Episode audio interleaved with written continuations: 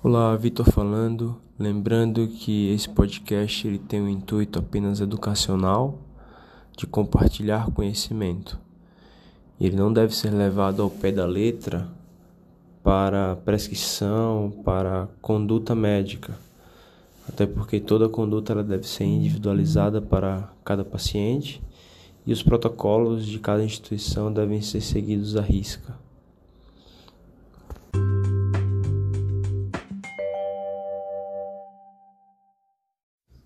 Olá, boa tarde a todos. Hoje vamos falar sobre o tratamento ambulatorial da insuficiência cardíaca.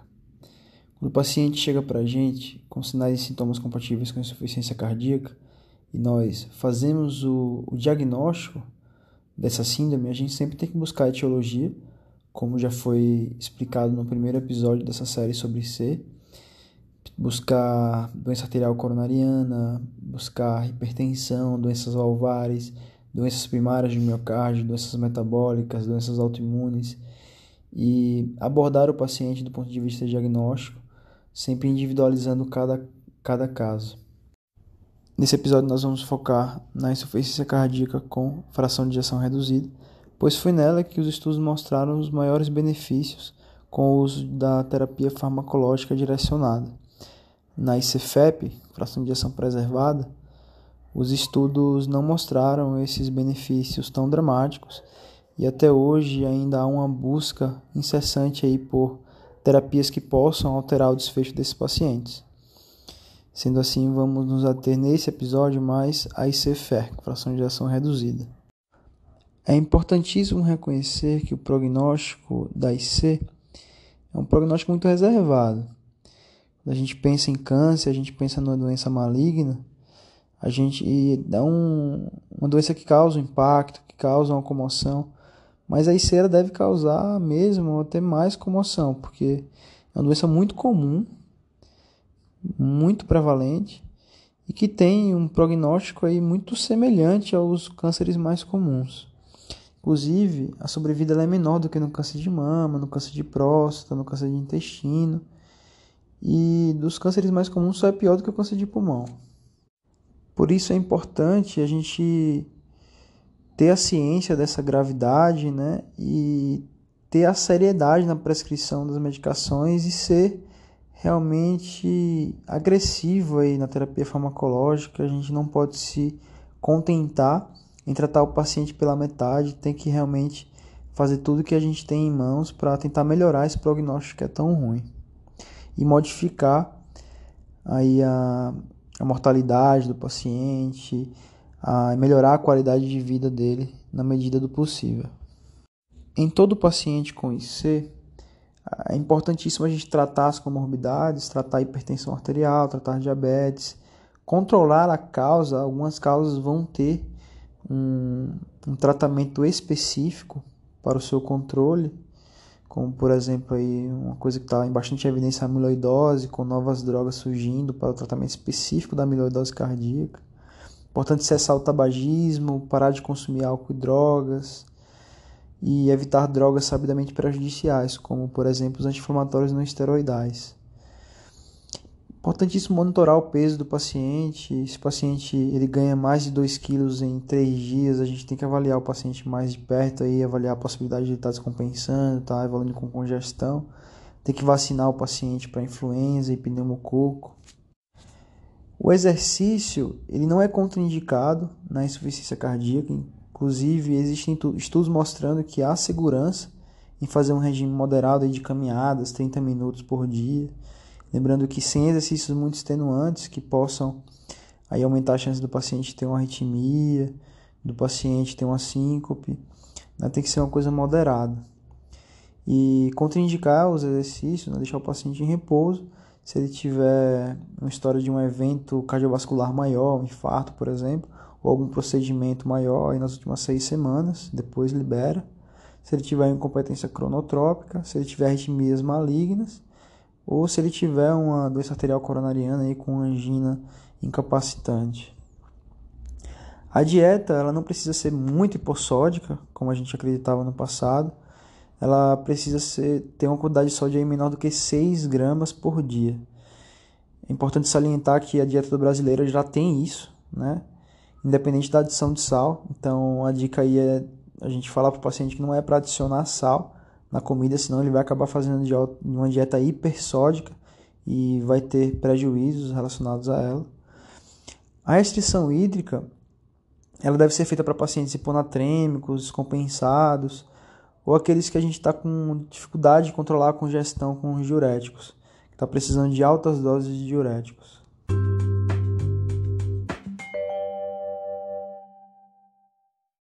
Existem várias drogas que são modificadores de doença né, IC com fração de ejeção reduzida. Elas baseiam-se num bloqueio neurohumoral com redução da progressão do remodelamento cardíaco e até remodelamento reverso, com melhora da função ventricular e até melhora da fração de ejeção após a gente prescrever essas drogas. O paciente com insuficiência cardíaca, ele tem desencadeado um mecanismo compensatório com hiperativação do sistema renina-angiotensina, hiperativação adrenérgica, redução da atividade dos peptídeos natriuréticos pela hipersecreção de neprilisina. E aí que a gente vai a gente vai bloquear o sistema renina-angiotensina, vai bloquear esse sistema compensatório adrenérgico.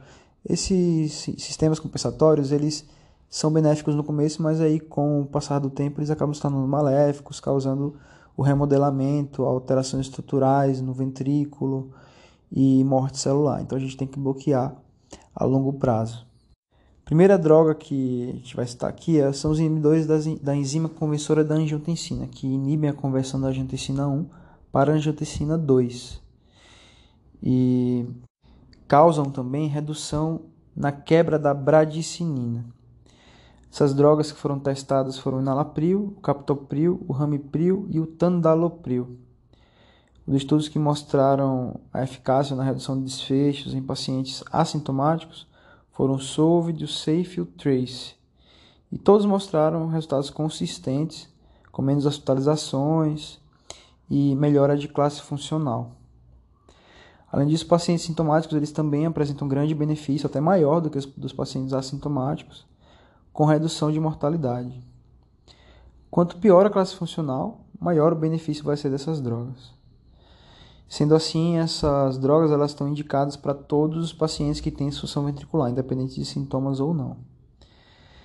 Contraindicação aos inibidores da ECA, creatinina maior que 2,5, pois pode haver piora da função renal após o início dessa droga, e hipercalemia, principalmente aí um potássio acima de 5,5. Tendo em mente que os IECAs eles podem piorar a função renal, podem causar hipercalemia, a gente vai ter que monitorizar de perto esses parâmetros. E é importante a gente ter um valor basal e a gente fazer um exame de função renal e eletrólitos aí uma semana após ter começado a medicação. O paciente pode apresentar também depois que a gente inicia ECA hipotensão.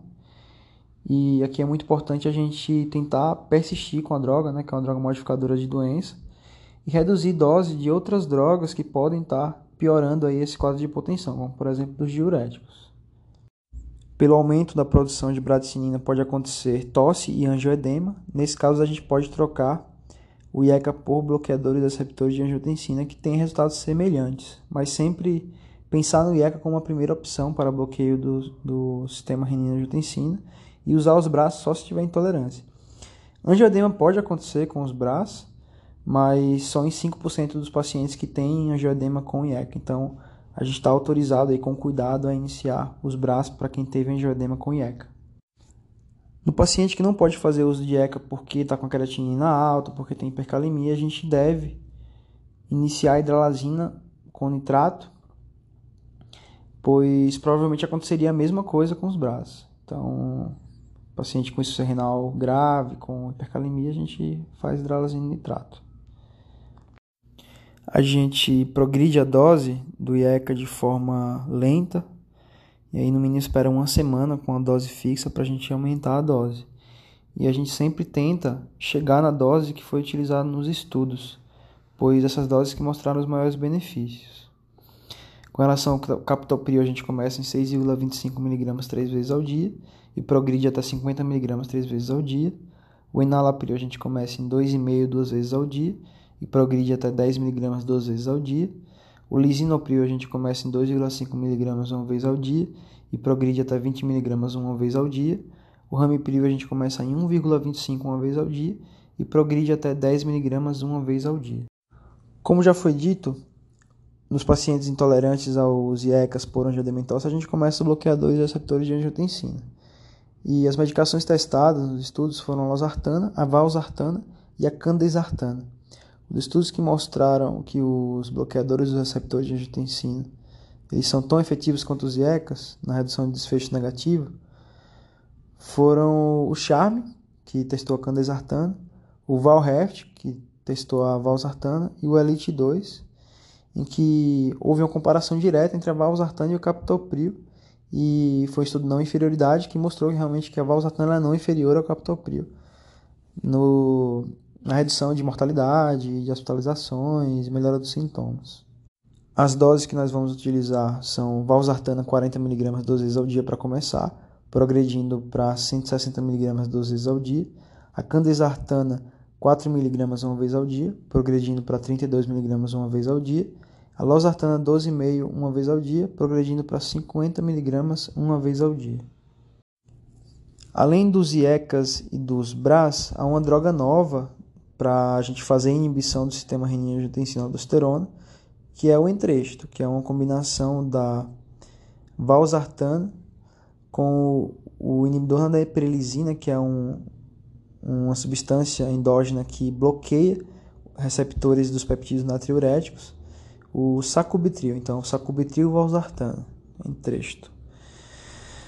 O estudo que mostrou o benefício do entresto foi o Paradigm HF, estudo bem recente. Esse estudo ele comparou sacubitril valsartan com enalapril em pacientes com classe funcional 2 para 4. E grupo de pacientes do entresto ele mostrou melhores resultados de mortalidade e hospitalizações. Sendo assim, pacientes que estão em uso de ECA ou BRA mas persistem muito sintomáticos, né, com classe funcional 2 para cima, eles devem ter essas medicações trocadas pelo entresto. Os efeitos colaterais são os mesmos dos BRA, afinal tem um BRA na droga, né, tem a valsartana. E com relação ao sacubitril, existe uma chance aí considerável de angioedema. Então, se o paciente já teve angioedema na vida, a gente não pode fazer. E sempre que a gente suspender o IECA, a gente tem que esperar 36 horas para começar o entresto pelo, justamente por esse risco de angioedema. A dose inicial é de 24mg e 26mg duas vezes ao dia, e a gente vai progredir para 97 e 103mg duas vezes ao dia, de sacubitril e valsartan. Né? No caso, dois valores porque são duas drogas.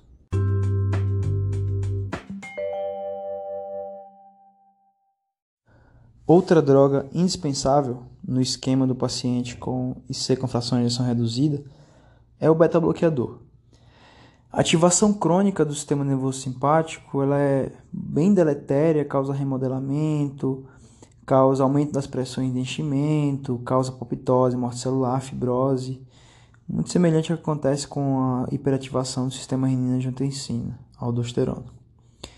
Nós podemos prescrever beta-bloqueadores para interferir nesses efeitos maléficos e os estudos mostraram grande benefício com essa conduta. Três beta-bloqueadores foram os que mostraram essa redução de desfechos, né, de mortalidade, sintomas de hospitalizações.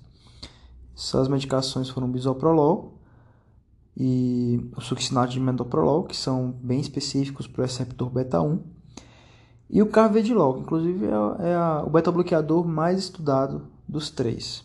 E é um beta-bloqueador que ele é menos específico para o receptor beta-1 e tem inclusive um certo uma certa atividade em receptores alfa, tanto alfa 1 como alfa 2.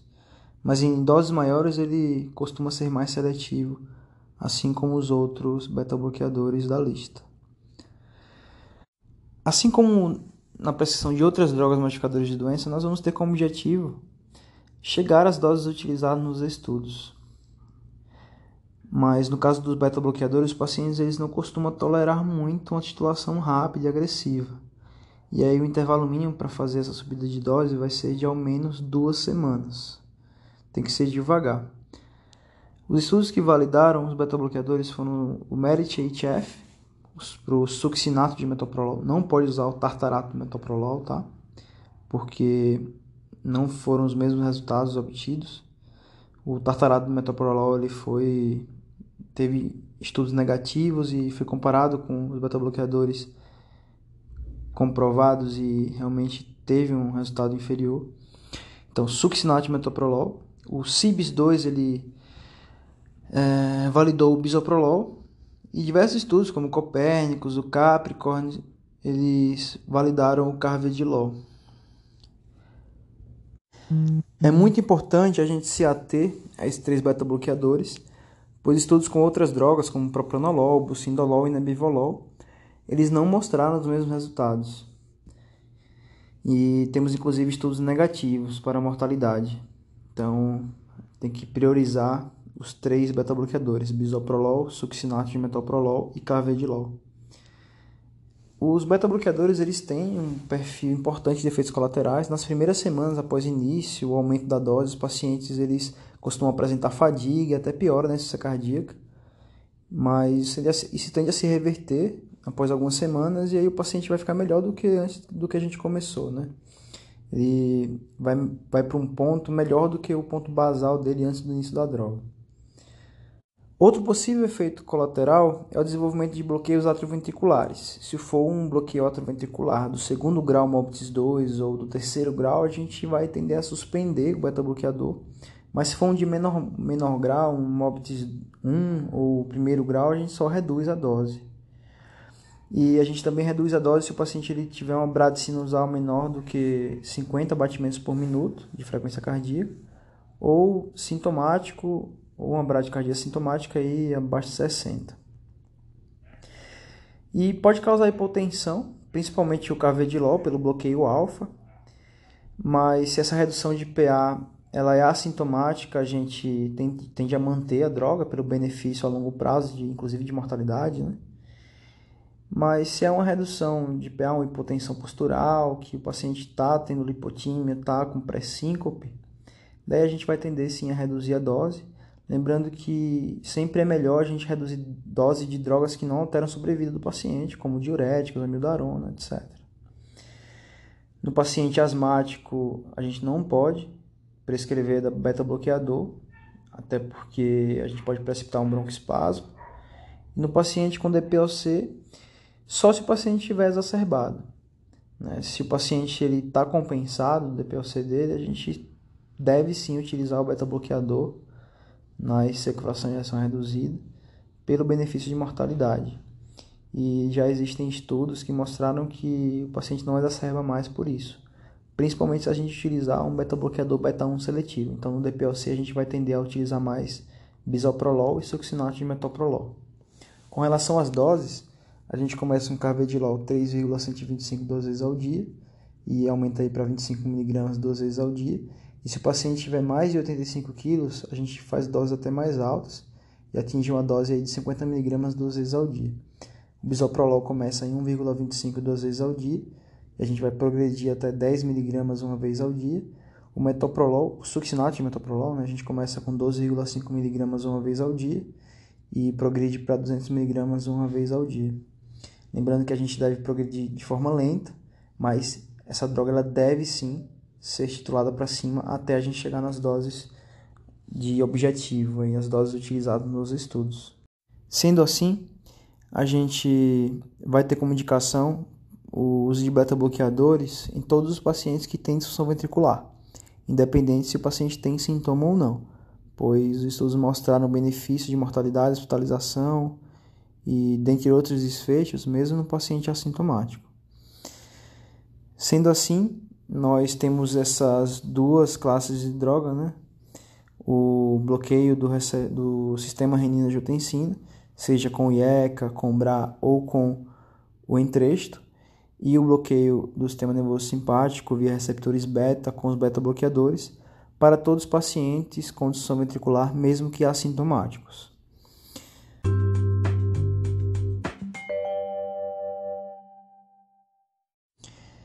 Depois da gente prescrever os IECAs e os beta-bloqueadores, ou no lugar dos IECAs, os INRAS, né? com, no caso o entresto, a gente vai pensar em prescrever antagonistas da aldosterona. E o que a gente tem no Brasil é a espironolactona, que foi validada aí para insuficiência cardíaca com fração de ejeção reduzida no estudo RAILS. Foi utilizada uma dose de espironolactona de 50mg ao dia, com redução de mortalidade, sintomas e hospitalizações nos pacientes que já estavam em uso de ECA e beta-bloqueadores e que persistiam em classe funcional 2 para 4, ou seja, não é para todo paciente que a gente vai prescrever espironolactona, é só para os pacientes que estão refratários a IECA e beta-bloqueador, que persistem em classe funcional 2 para cima. A espironolactona ela tem um grande potencial de causar hipercalemia e se o paciente ele tem uma creatinina acima de 2,5 ou já tem um potássio acima de 5,5, ela é contraindicada e o potássio ele vai ter que ser vigiado de perto quando a gente começa né? repetir com tem um valor basal, repetir com uma semana, pedir para o paciente suspender suplementação de potássio se ele estava em uso, mesmo que ele tenha ali um potássio abaixo de 4, porque a tendência vai sim ser do potássio subir com o início da espironolactona. E outro contratempo que pode acontecer é a ginecomastia. 10% dos pacientes podem ter ginecomastia com o uso da espironolactona, o que não aconteceria com a pré-renone, que é outra droga da classe, que também foi testada para insuficiência cardíaca, mas a gente não tem no Brasil.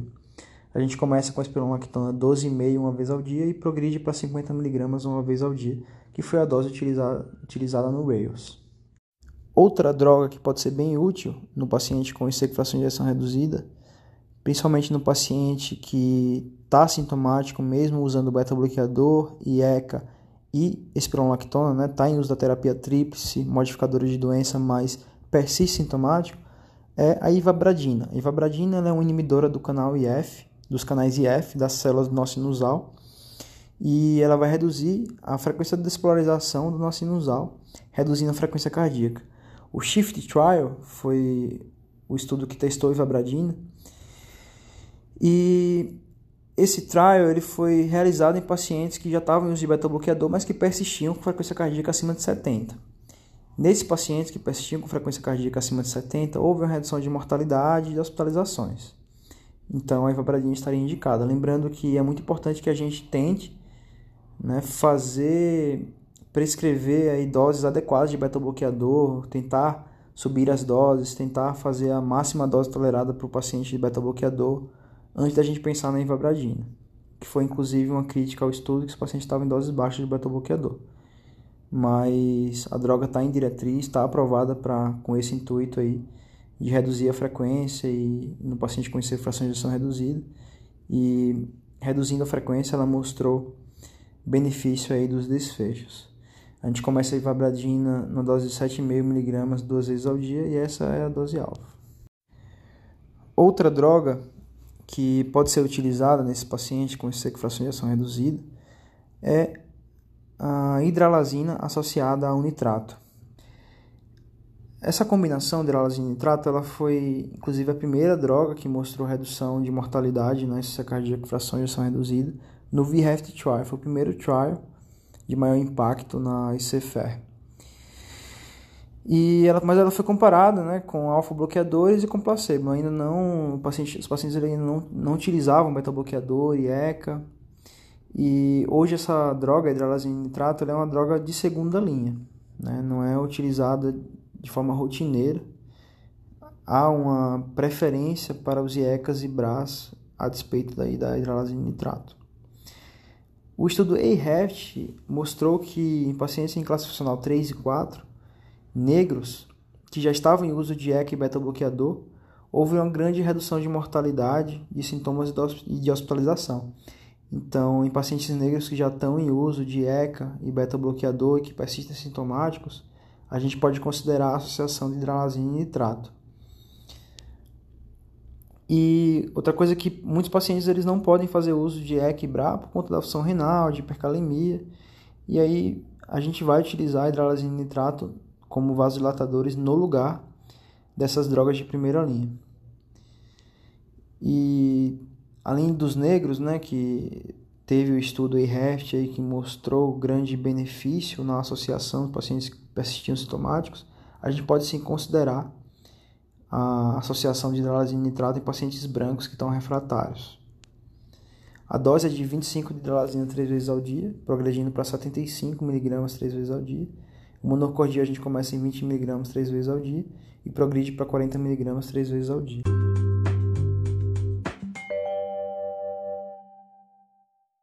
Além das drogas que a gente usa para alterar a mortalidade do paciente, para realmente alterar a progressão de doença, a gente tem drogas que a gente usa para controle de sintomas sendo a principal delas a furosemida, um diurético de alça, que a gente usa para controle de hipervolemia e congestão pulmonar. A furosemida, a dose que a gente vai atingir o limiar de diurese, ela varia muito de paciente para paciente, vai depender muito se o paciente é renal crônico, se ele já fez uso de furosemida prévia, mas aí, geralmente a gente vai começar em 20 mg uma vez ao dia pela manhã e vai aumentar conforme a necessidade para 40, 80 mg duas a três vezes ao dia. Lembrando que se o paciente ele responde com 40 mg, é melhor a gente fazer 40 mg duas vezes ao dia do que 80 mg uma vez ao dia. Isso aí tem benefício em manter a homeostase do paciente e manter ele mais tempo sem desenvolvimento de tolerância. Se o paciente ele ganhar mais de 2 kg de peso em menos de 5 dias, ele tem que aumentar a dose da furosemida, a gente pode fazer isso por conta própria, após, após contato telefônico. Mas se após dois dias da dose maior ele continuar ganhando peso, a gente vai ter que ver o paciente, vai ter que avaliar ele de perto, vai ter que ter uma visita. Para a gente ver se tem algum outro fator causando essa descompensação, essa, esse ganho de peso, esse aumento de volemia. Pacientes com baixas doses de furosemida, com poucos sintomas de C e sem doença renal crônica, eles podem, a gente pode né, trocar a furosemida por tiazídico.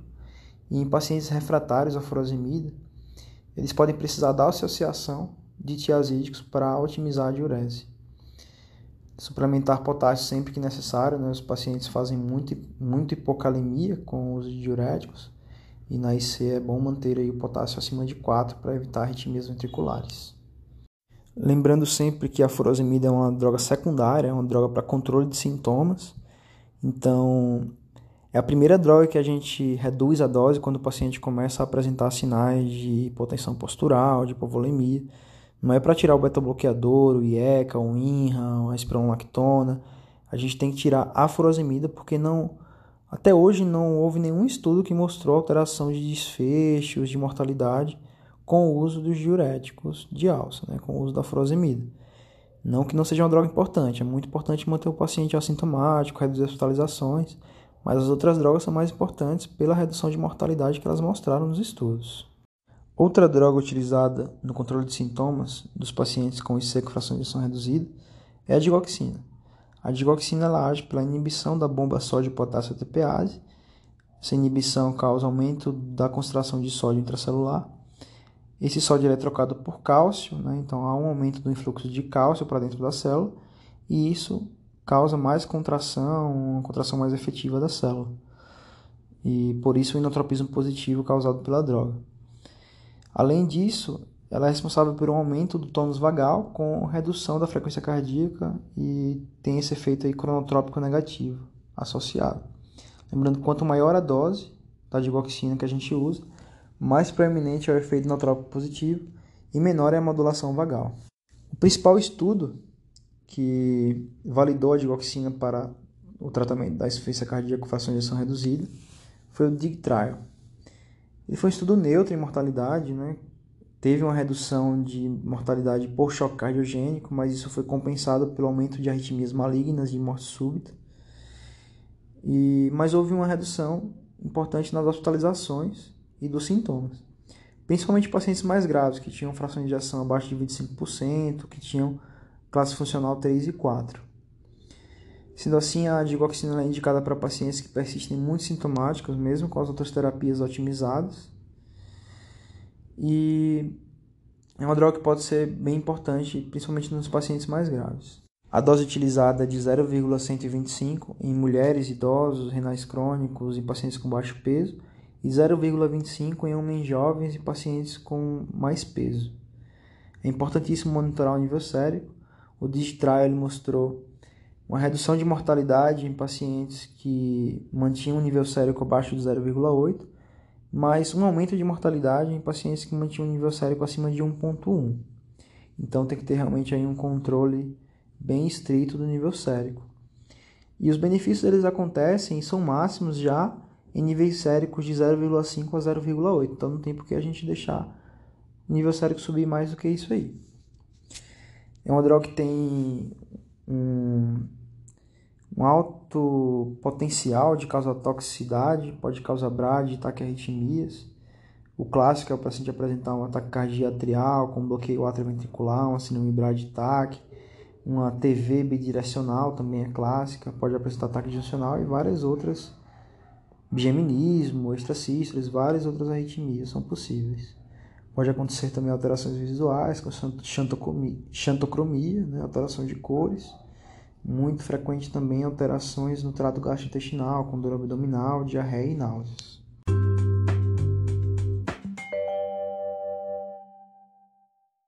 Sendo assim, ficamos por aqui. Terminamos o episódio sobre terapia farmacológica na IC no ambulatório. No próximo episódio vamos falar sobre terapias avançadas e tratamento da miocardiopatia isquêmica.